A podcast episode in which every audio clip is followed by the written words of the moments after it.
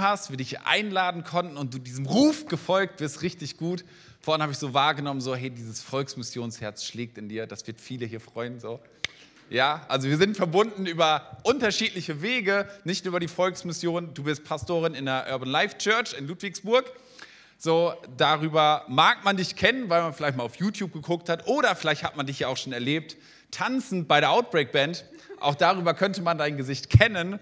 Genau, so habe ich dich kennengelernt oder mal erlebt in Oldenburg noch, da seid ihr da unterwegs gewesen. Äh, und ich kann mich gut daran erinnern, da hast du eigentlich nur einen kurzen Impuls gegeben, so zwischen dem Songpart und dem Songpart. Und ich habe mir zwar das Thema nicht mehr, aber ich weiß, den Eindruck ist ja das, was man mitnimmt. So das Gefühl von dem war einfach mega ermutigend. So, und ich glaube, das ist das, was wir heute auch mitnehmen werden, auch wenn ich ja schon rausgehört habe, ist durchaus eine herausfordernde Predigt, aber am Ende steckt immer etwas an Ermutigung drin. So, deswegen freue ich mich drauf. Äh, und vielleicht noch ganz kurz zu dir. Du bist Mama von drei Kindern. so. Sind alle schon in den Teenie-Jahren, richtig? Ja. Äh, und ich habe deine, deine Schwägerin gefragt, so beschreib mal Mia. Und äh, das Erste, was sie gesagt hat, war, du bist eine Powerfrau.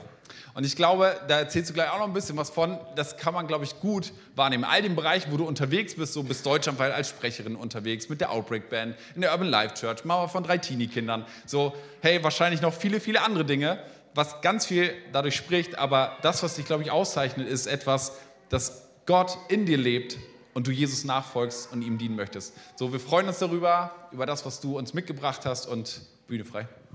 Dankeschön. Wow. Ich bin ermutigt. Ich könnte jetzt schon nach Hause gehen eigentlich, aber ihr ja noch nicht. Deswegen ähm, vielen, vielen Dank für so eine Einleitung. Ich ziehe mal kurz mit dem Tisch noch darüber, wenn das okay ist.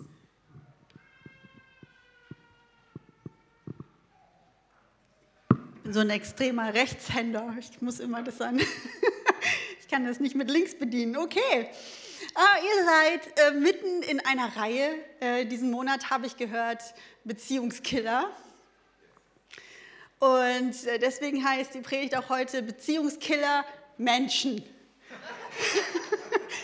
Scherz. Nee, ähm, sondern ehrlich gesagt habe ich noch nie so eine Predigt gehalten über so ganz spezifische Beziehungskiller, aber trotzdem glaube ich, passt das heute gut rein.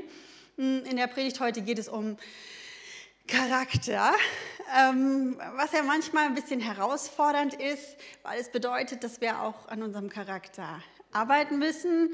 Das hört niemand gerne. Äh, und deswegen habe ich auch gedacht, übernehme ich das mal für den Jürgen, weil wenn ich jetzt hier irgendwas sagen sollte, was du total blöd findest oder unangenehm und dir auf die Füße tritt, dann bin ich nachher weg und habe damit dann nichts mehr zu tun. Aber wenn Jürgen das sagen müsste, oh, dann hätte er es die ganze Zeit an den Hacken, deswegen gern geschehen. Äh, äh, will ich heute darüber sprechen. Ich glaube aber, dass halt im Charakter für Beziehungen super äh, wichtig ist und auch voll die wichtige Grundlage. Äh, sei das egal, in, in, welche Beziehung du hineinguckst, sei das ähm, auf deinem Arbeitsplatz, sei es mit Kollegen, mit Freunden, Ehe, aber auch in Familie, hier in der Kirche, ich glaube, dass überall ein schlechter Charakter auf jeden Fall auch ein Beziehungskiller sein kann und dass es deswegen wahrscheinlich im großen Bild gesehen doch ganz gut reinpasst. Die äh, Predigt heute heißt, so werden die Letzten die Ersten sein. Und ähm, da möchte ich mir mit euch überhaupt angucken, wo kommt denn überhaupt noch mal dieser Satz eigentlich her? Man weiß meistens so, ja, er steht in der Bibel, aber wo? Und in welchem Zusammenhang. Und dazu möchte ich euch ein Gleichnis erzählen. Und zwar ähm, war da ein Chef oder wie es in der Bibel oft heißt, ein Herr. Und der hatte, der brauchte Arbeiter für sein Geschäft. Und der ist dann morgens früh losgefahren zum Markt und hat gesagt, hey, wer will bei mir mitarbeiten? Ich zahle euch ein Denar an Lohn. Dann sind einige auf seinen Lastwagen draufgesprungen, so stelle ich mir das vor. Dann sind sie dann äh, zum Geschäft gefahren, dann haben die angefangen zu arbeiten und es kam die Hitze und die Mittagssonne und der Chef ist nochmal losgefahren zum Markt und hat noch mehr Arbeiter geholt. Geht zum Markt und sagt, hey, wer will bei mir mitarbeiten? Der Lohn ist ein Denar. Und dann hat er schon wieder seinen Wagen voll gemacht und ist zurückgefahren. Und die Leute haben gearbeitet und abends So kurz vor dem Feierabendbierchen ist er nochmal losgefahren zum Markt und hat nochmal gesagt, wer will bei mir arbeiten, euer Lohn ist ein Denar. Und der Wagen war wieder voll, sie sind zurückgefahren und sie arbeiten ein kurzes Weilchen und dann kommt es zur Bezahlung. Und jetzt haben wir manche, die haben schon seit morgens gearbeitet, durch die pralle Sonne hindurch und manche, die sind erst abends dazu gekommen, hatten eine sehr viel kürzere und leichtere Arbeit. Wer findet das unfair? Also es melden sich ganz viele nicht. Das finde ich auch bedenklich. Scherz. Ähm, es findet einer ganz besonders unfair und der spricht halt auch eben dann in Matthäus 20, Vers 13 bis 16. Und mir wurde gesagt, äh, dass ihr alle eure Bibeln mit dabei habt. Ich würde die mal gern sehen und auch welche Übersetzung. Nein, das ist natürlich euch überlassen. Aber geht doch mal mit mir rein in die Stelle Matthäus 20, Vers 13. Er aber antwortete und sprach zu einem unter ihnen, Freund, ich tue dir nicht Unrecht. Du bist nicht, bist du nicht um einen Denar mit mir übereingekommen? Nimm das deine und geh hin. Ich will aber diesem Letzten so viel geben wie dir. Oder habe ich nicht Macht, mit dem meinen zu tun, was ich will? Blickst du darum neidisch, weil ich gütig bin, so werden, jetzt kommt der Satz, so werden die Letzten die Ersten und die Ersten die Letzten sein. Denn viele sind berufen, aber wenige sind auserwählt. Was bedeutet dieser Satz überhaupt? Die Ersten werden die Letzten sein und die Letzten werden die Ersten sein. Ich habe ihn irgendwie so in einer meiner Predigten so ganz nebenbei gesagt und es hat bei mir so die Woche nachgewirkt, warum habe ich diesen Satz überhaupt gesagt und dann auch noch in einem völlig falschen Kontext ist mir aufgefallen, ich benutze das immer völlig falsch. Und zwar habe ich das immer dann benutzt, wenn ich verloren habe und dann eigentlich zum Sieger gehen müsste, um ihm zu gratulieren zu diesem hervorragenden Sieg, sage ich, die Ersten werden die Letzten sein. Das spricht von einem nicht so guten Verlierer, äh, was ich vielleicht auch bin, aber das ist schon die erlöste Version von mir selbst. Früher haben wir äh, fünf Jahre Handball im Verein gespielt und wenn wir verloren haben, dann waren wir so frustriert, dann haben wir immer über das ganze Feld gerufen, wenigstens sind wir nicht hässlich.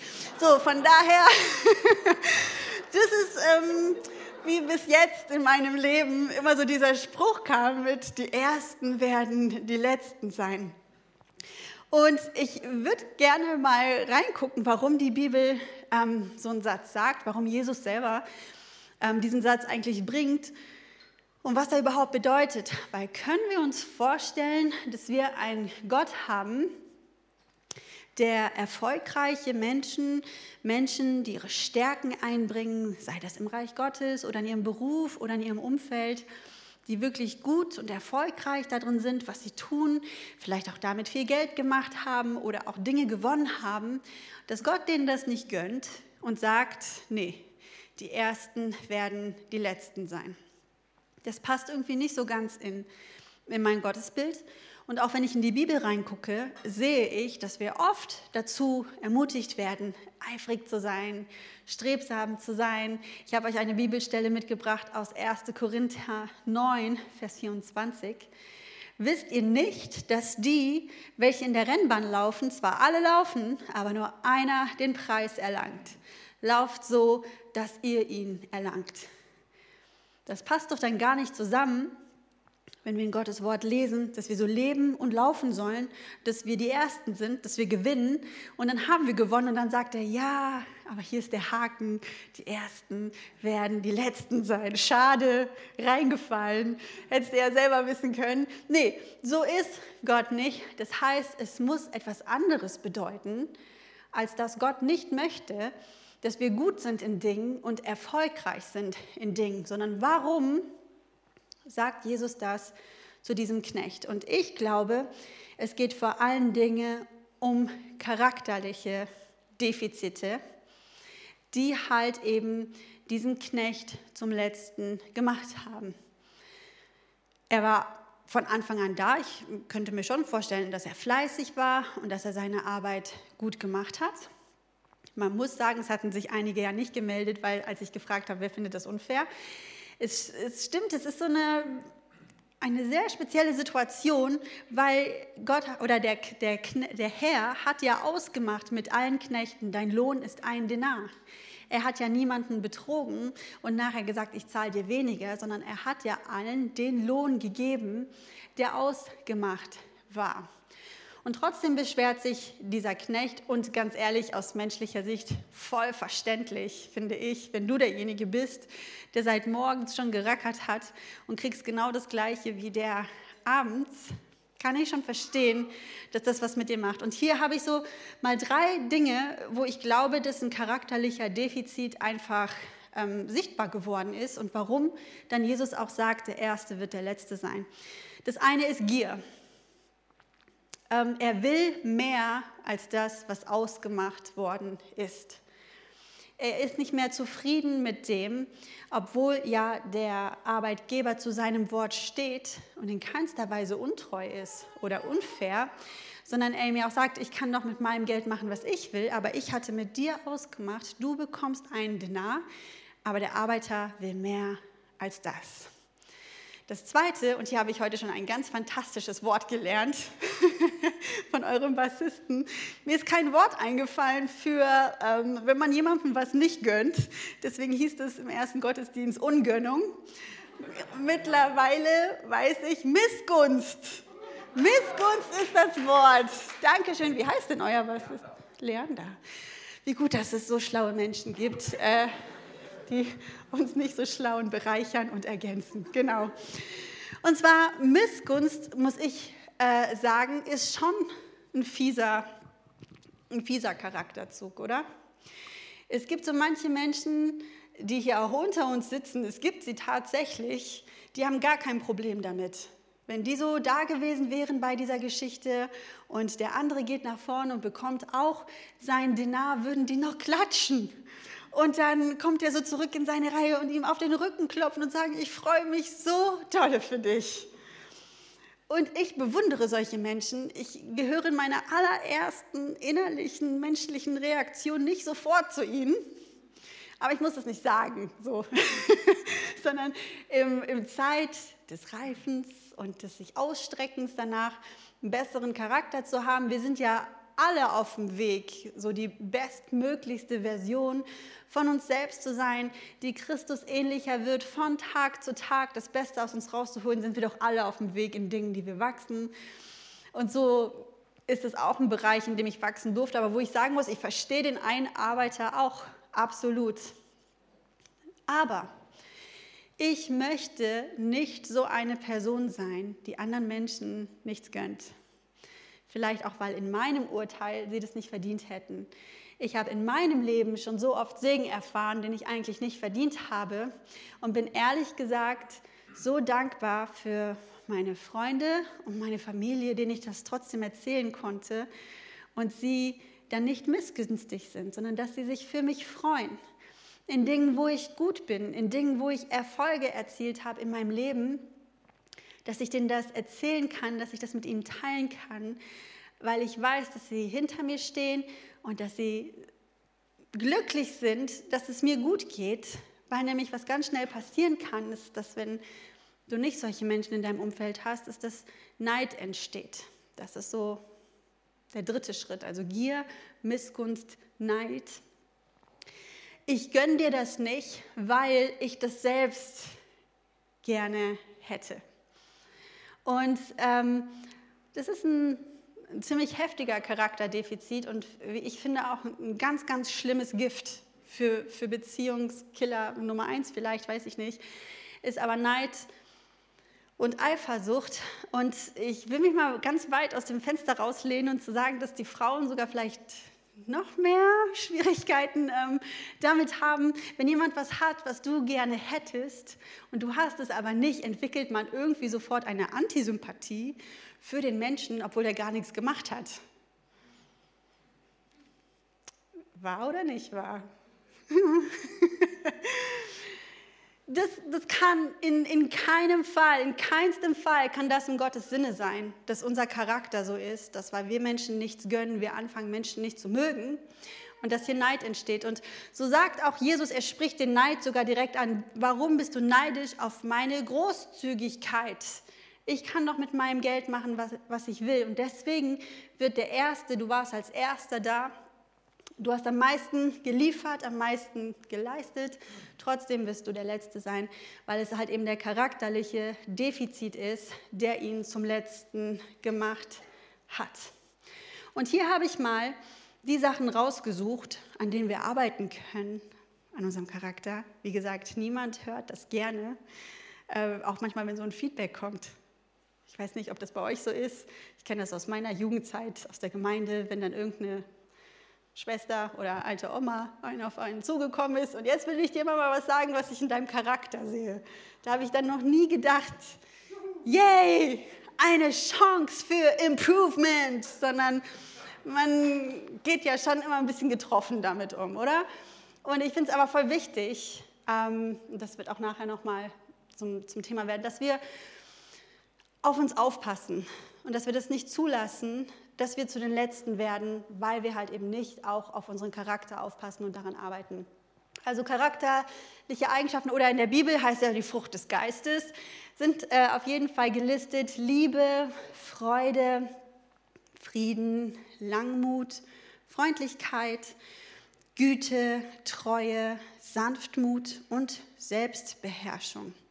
Und das ist ja jetzt so keine abgeschlossene Liste und sonst darf da nichts mehr drauf, sondern viele Dinge, die wir auch so bei Jesus sehen, sind für uns auf jeden Fall auch erstrebenswert, so wie Demut, Barmherzigkeit, Empathie, Gastfreundschaft. Und das können unsere Stärken werden und Dinge, in denen wir die Ersten sind. Nun ist es aber so, dass Dinge, die unsere Stärken sind, halt eben auch unseren Charakter negativ beeinflussen können.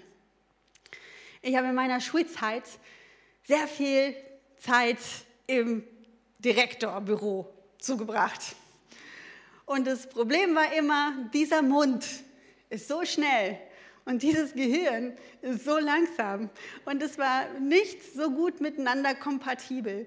Und ich würde denken, in 90 Prozent der Fälle hätte ich nur eine Sekunde länger nachgedacht, wäre ich selber zu dem Schluss gekommen, dass man das nicht sagen sollte. Ich habe das gewusst. Das sagt man nicht. Und trotzdem war das so. Und dann war ich zu Hause und immer so voll entmutigt und habe dann auch immer gedacht, warum ist das so mit mir? Bin ich so dumm oder warum komme ich nicht klar in meinem Leben? Und mein Papa hat dann immer zu mir gesagt, weißt du mir, deine größten Stärken sind auch deine größten Schwächen. So. Und du wirst lernen müssen, ähm, dich zu akzeptieren und versöhnt mit dir zu sein in deinen Stärken, aber halt eben auch, dass deine Schwächen dazugehören. Aber dass wir halt eben auch an unseren Schwächen arbeiten können. Ich habe es vorhin schon gebracht als Beispiel. Ich weiß nicht, ich, kann ich mich das nochmal trauen? Ich bin mir nicht so ganz sicher, wie die Lage hier so ist. Oder ob man dann mit Tomaten beschmissen wird. Keine dabei. Und auch keine Eier. Okay. Bayern München. Bayern München ist ein Verein und das muss man denen einräumen. Die sind gut. Woran merkt man das? Die gewinnen andauernd. Und die haben auch ganz viel Geld. Ich persönlich finde, denen fehlt es hart an Charakter. Und zwar allen. Und deren Fans auch ganz oft. So. was, äh, was ist hier passiert? Okay, ich muss dazu sagen, ich komme eigentlich so aus dem Ruhrgebiet und ich bin Dortmund-Fan und sie haben uns die komplette Bank weggekauft, sie haben den Götze gekauft, sie haben ihn dick und krank gemacht und ihn dann nicht mehr gewollt und zurückgegeben, dann hat er nicht mehr funktioniert und haben immer so eine große Klappe darüber, wie gut sie mit Geld umgehen können. Dann geht aber ihr Chef ins Gefängnis für Steuerhinterziehung. Ich finde das alles sehr dubios. Und sobald die ihren Mund aufmachen, also ich muss immer nach einem Fußballspiel, was mit Bayern-Spielern ist, immer sofort den Fernsehen ausmachen, weil wenn die ihren Mund aufmachen, werde ich so aggressiv. Wie kann man so von sich selbst überzeugt sein? Immer. Und was soll das überhaupt, wenn man nicht aus Bayern kommt, dass man Bayern-Fan ist? Was sagt das über dich? Ich würde ja jetzt Scherz sagen, aber wir wissen alle, dass es wahr ist. ihre Stärke, ihr Gutsein, das, ihr, ihr Talent, das sie haben, hat sie in ihrem Charakter negativ beeinträchtigt und deswegen nennt man auch ihre Arena nicht Allianz Arena, sondern alle nennen sie die Arroganz Arena. So sieht's aus, weil das das aus ihnen gemacht hat, immer der Erste zu sein hat aus ihrem Charakter gemacht, dass viele Menschen sie nicht leiden können. So, das ist jetzt weit hergeholt, das ist sehr eingefärbt und das verstehe ich auch. Ich gebe euch ein Beispiel aus meinem persönlichen Leben. Vielleicht kommen wir damit weiter. Okay. Ich muss, ähm, um das Beispiel zu sagen, mit etwas anfangen, was ich gut kann. Und ich finde es immer ein bisschen schwierig, weil man ja immer so ganz vorsichtig ist, über sich selbst was zu sagen, was man gut kann. Weil man dann immer nicht weiß, denken dann alle, dass ich arrogant bin oder bräuchte ich mehr Demut oder so. Aber ich finde es auch gesund zu wissen, was man gut kann. Und ich bin der festen Überzeugung, dass jeder, der hier sitzt in diesem Raum, etwas gut kann.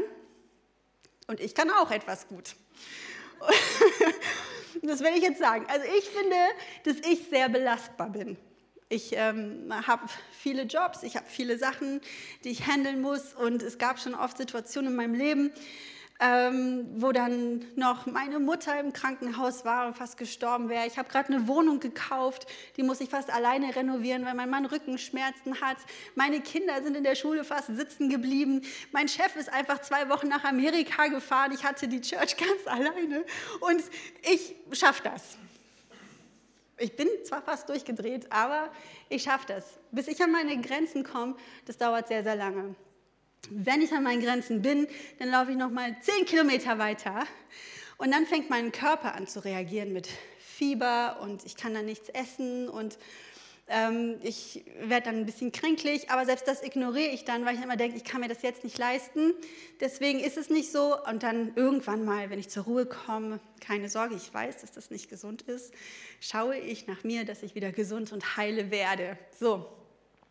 Weil ich so belastbar bin, hat das in meinem Charakter bewirkt, und da möchte ich ganz ehrlich sein, wir sind ja so eine Familie, dass ich echt so eine Unbarmherzigkeit habe für alle Menschen, die nicht so belastbar sind wie ich. So. da hat sich in mir äh, diese Arroganz oder dieser Stolz entwickelt, alles, was ich tue, das tue ich doch irgendwie so aus meiner eigenen Kraft. Warum können andere Menschen nicht so viel leisten wie ich?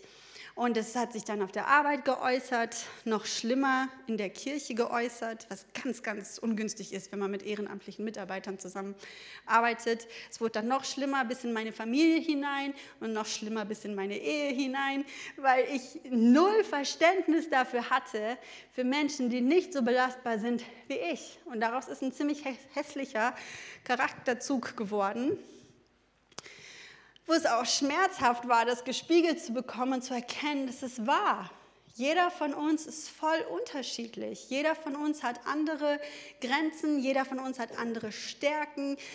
Äh, jeder von uns muss manchmal mehr chillen, jeder von uns muss manchmal mehr Gas geben, aber niemand definiert, was das Richtige ist. Aber wir tendieren immer so dazu, alle, die mehr chillen als ich, sind faul und alle, die mehr Gas geben als ich, die sind Workaholiker. Nur ich bin die gesunde Mitte. So.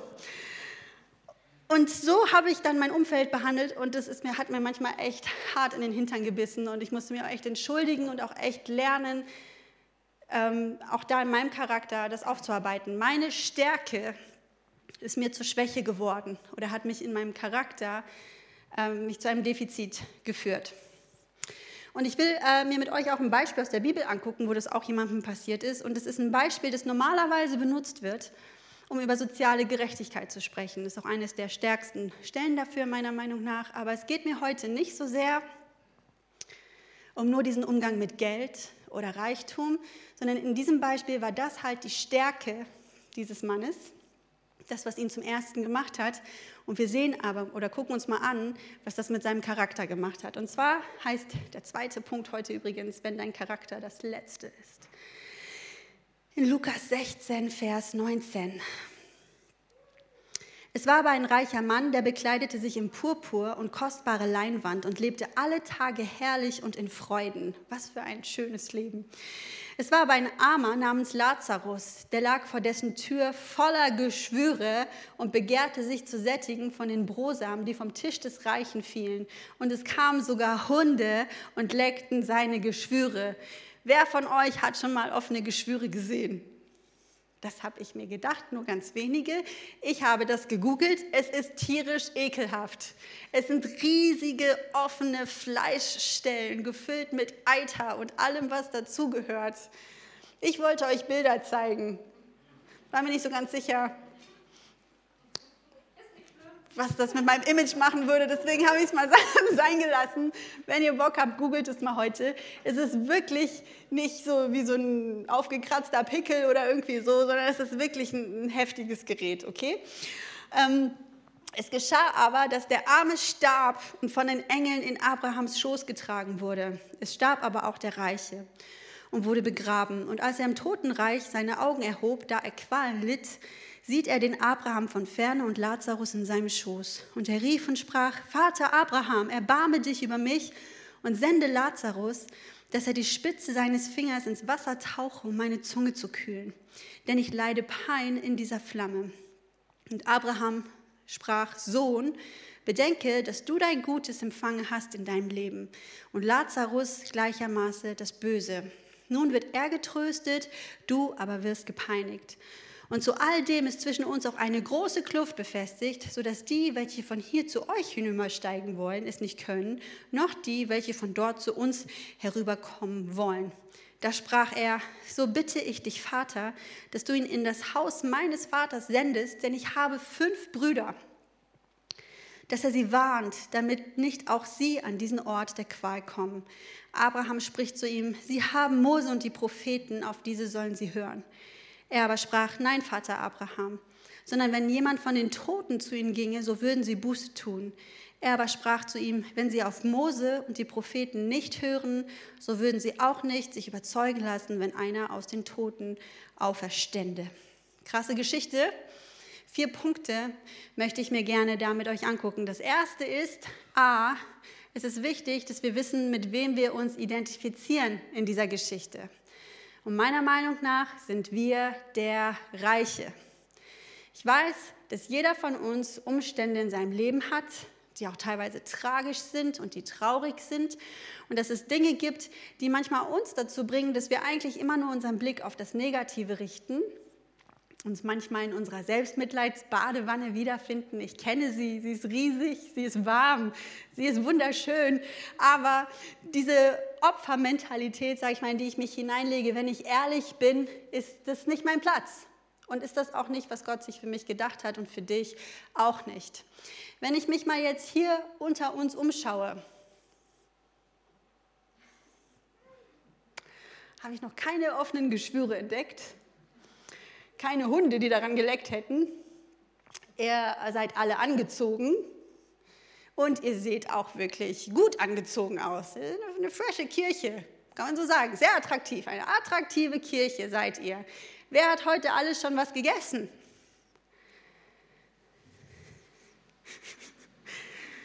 Manche melden sich nicht. Ich weiß nicht, ob das so authentisch ist oder nicht. Aber ich wenn ihr das sagt, ich, ich werde euch das glauben. Es ist ja immerhin schon zwölf. Wer hat denn um zwölf noch nicht gefrühstückt?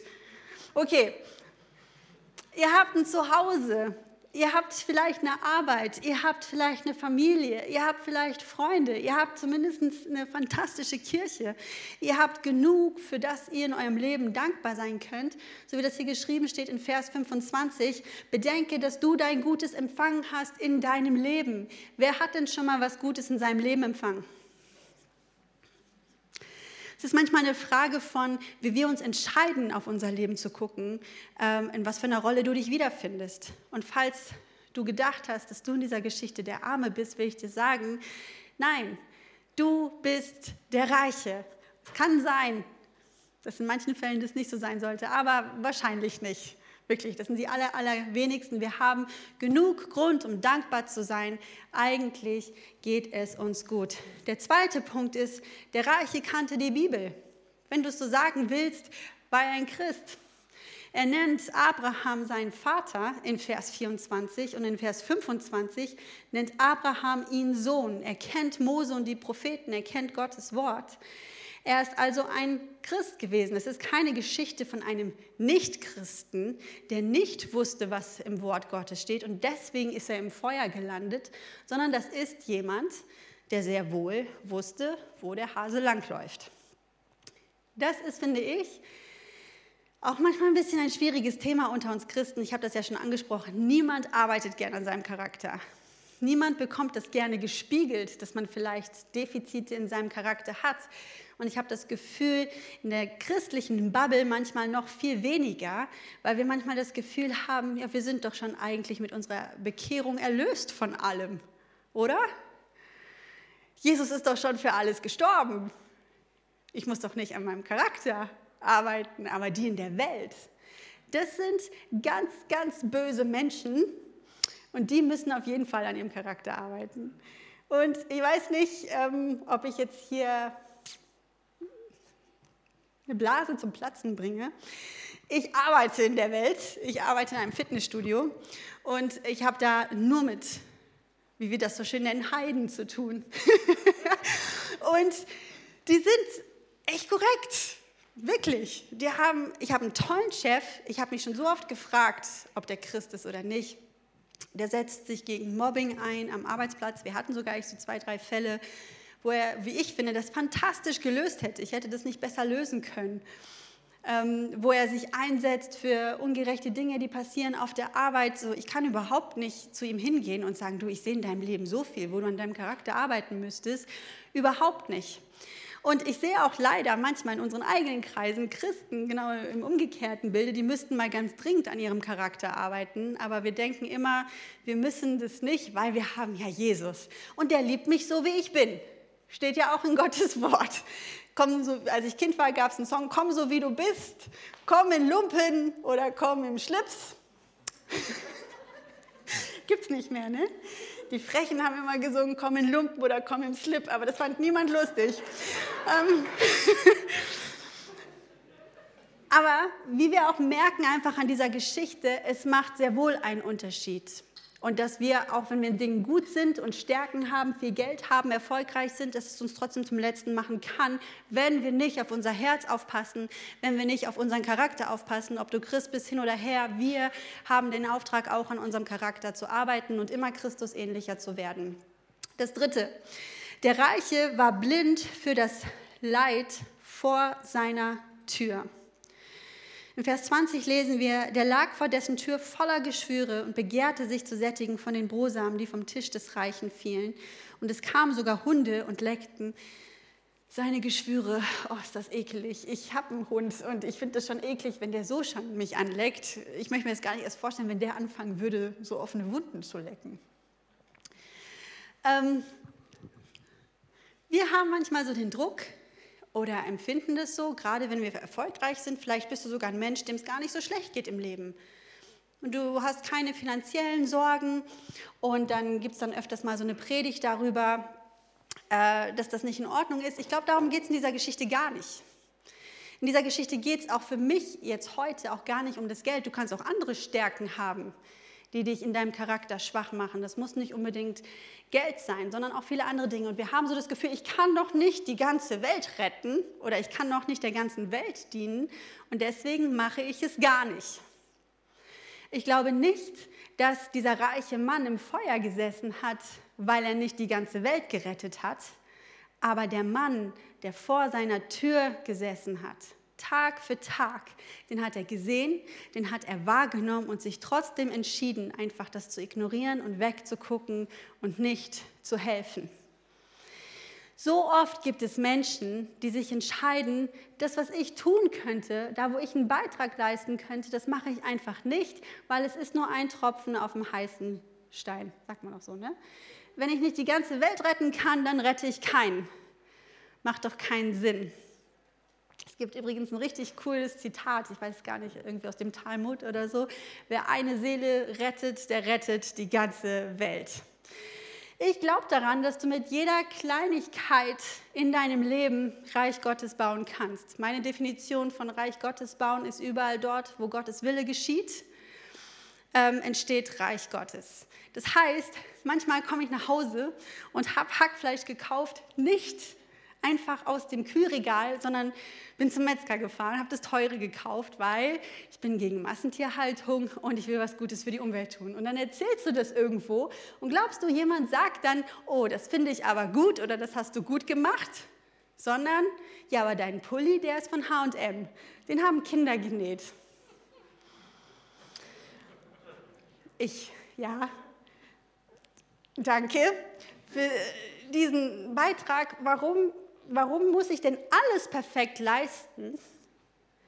Warum muss ich denn alles richtig machen, ähm, um dass das irgendwie anerkannt wird? Reicht es doch nicht, erstmal in einem Bereich einen Schritt zu gehen und das nicht aufzugeben, anstatt dann zu sagen, ah, weißt du, wenn ich schon nicht meine Klamotten alle Fairtrade kaufen kann und wenn ich schon dies nicht, wenn ich schon das nicht, ach, dann lohnt es sich doch gar nicht da mache ich doch gar nichts. Nein, ich glaube, mit, mit jeder Kleinigkeit, für die du dich entscheidest, machst du einen Unterschied und das sollten wir uns von niemandem rauben lassen der sagt, es würde keinen Unterschied machen. Doch, es macht einen Unterschied. Und es sitzen Lazarusse vor deiner Türe, wo du einen Unterschied machen kannst. Und vielleicht zeigt sie Gott dir auch heute oder der Heilige Geist spricht dich in deinem Herzen an für Dinge, für Werke, die er für dich vorbereitet hat, in denen du wandeln sollst. Du musst nicht die ganze Welt retten. Auf dich soll kein Druck kommen, auf dich muss nicht so Leistungsdruck kommen, sondern die Lazarusse, die Gott vor deine Haustür gesetzt hat die sind deine Aufgabe, aber sei nicht blind für sie. Dann der vierte Punkt. Glaube ohne Werke ist tot.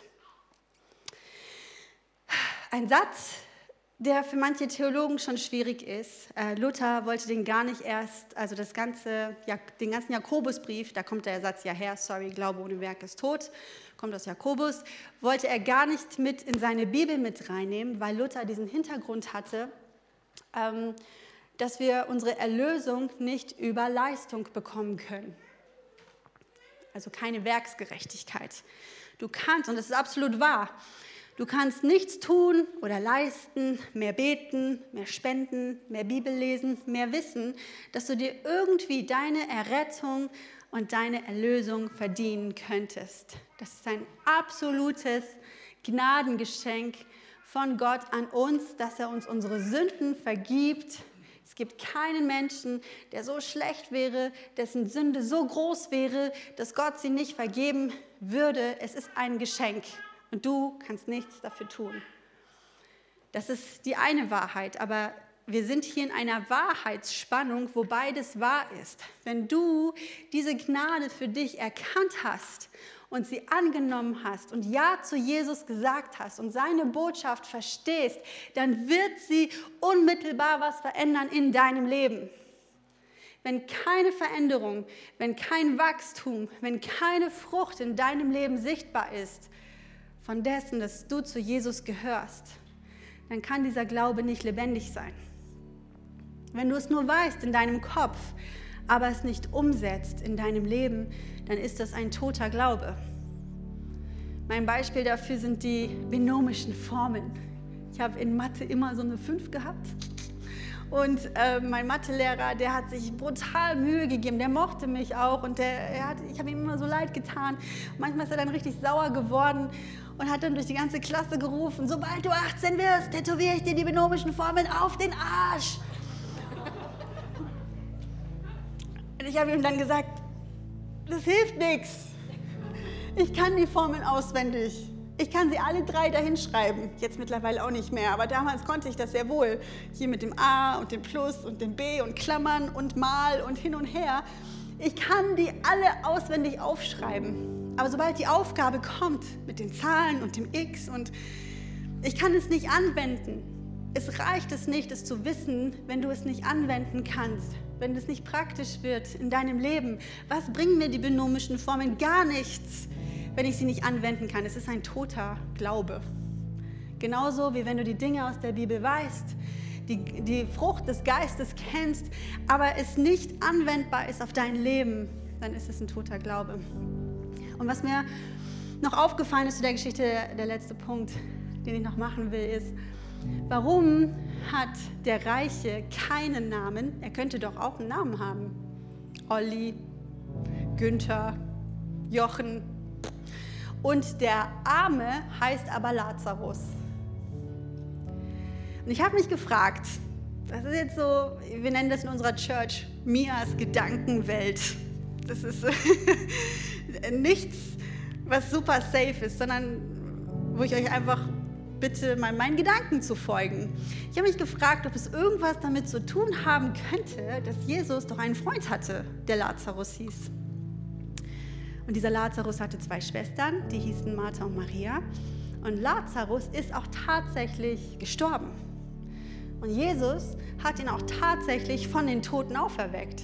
Das heißt, ein Lazarus, der tatsächlich von den Toten auferweckt wurde und ein Zeichen hätte sein können für diese fünf Brüder, oder nennen wir sie wie dort die Pharisäer, dass Jesus der Messias ist und dass er der Retter ist und dass sie ihn anerkannt hätten und was geändert hätten in ihrem Charakter und in ihrem Leben und ihren Glauben lebendig gemacht hätten. Aber ist das passiert? Ist es nicht. Und meiner Meinung nach sagt Jesus deswegen auch selbst, wenn ich einen auferweckt hätte, sie würden nichts ändern. Die Pharisäer haben unmittelbar, nachdem Lazarus auferstanden ist, darüber beratschlagt, wie sie Jesus töten können, weil er ihnen zu mächtig geworden ist, obwohl dieses heftige Zeichen dort gewesen ist. Und ich frage mich, was für ein Zeichen brauchen wir, damit unser Glauben lebendig wird? Jesus ist selber auch von den Toten auferstanden und in seinem Sieg haben auch wir den Sieg. Da, wo wir Schwächen haben, wo wir Sünden haben, wo wir Krankheiten haben, Charakterdefizite, auch dort können wir drin siegreich sein, weil Jesus auferstanden ist. Das will ich als mein Zeichen haben, an mir zu arbeiten, an meinem Charakter zu arbeiten, damit ich Frucht bringe, damit ich Reich Gottes baue, damit ich nicht zu den Letzten gehöre. Ich will nicht zu den Letzten gehören. Niemand will zu den Letzten gehören. Sondern dass wir erkennen, es ist vollkommen in Ordnung, erfolgreich zu sein, stark zu sein, ein Gewinner zu sein. Aber lass das nicht zu, dass das was mit deinem Herzen macht und du einen charakterlichen Defizit bekommst. Ich würde gerne zum Abschluss noch mit euch beten. Ihr dürft gerne aufstehen. Wer mag, darf die Hände gerne ausstrecken. Wenn du dich damit unwohl fühlst, macht das überhaupt gar keinen Unterschied. Du darfst es auch gern sein lassen.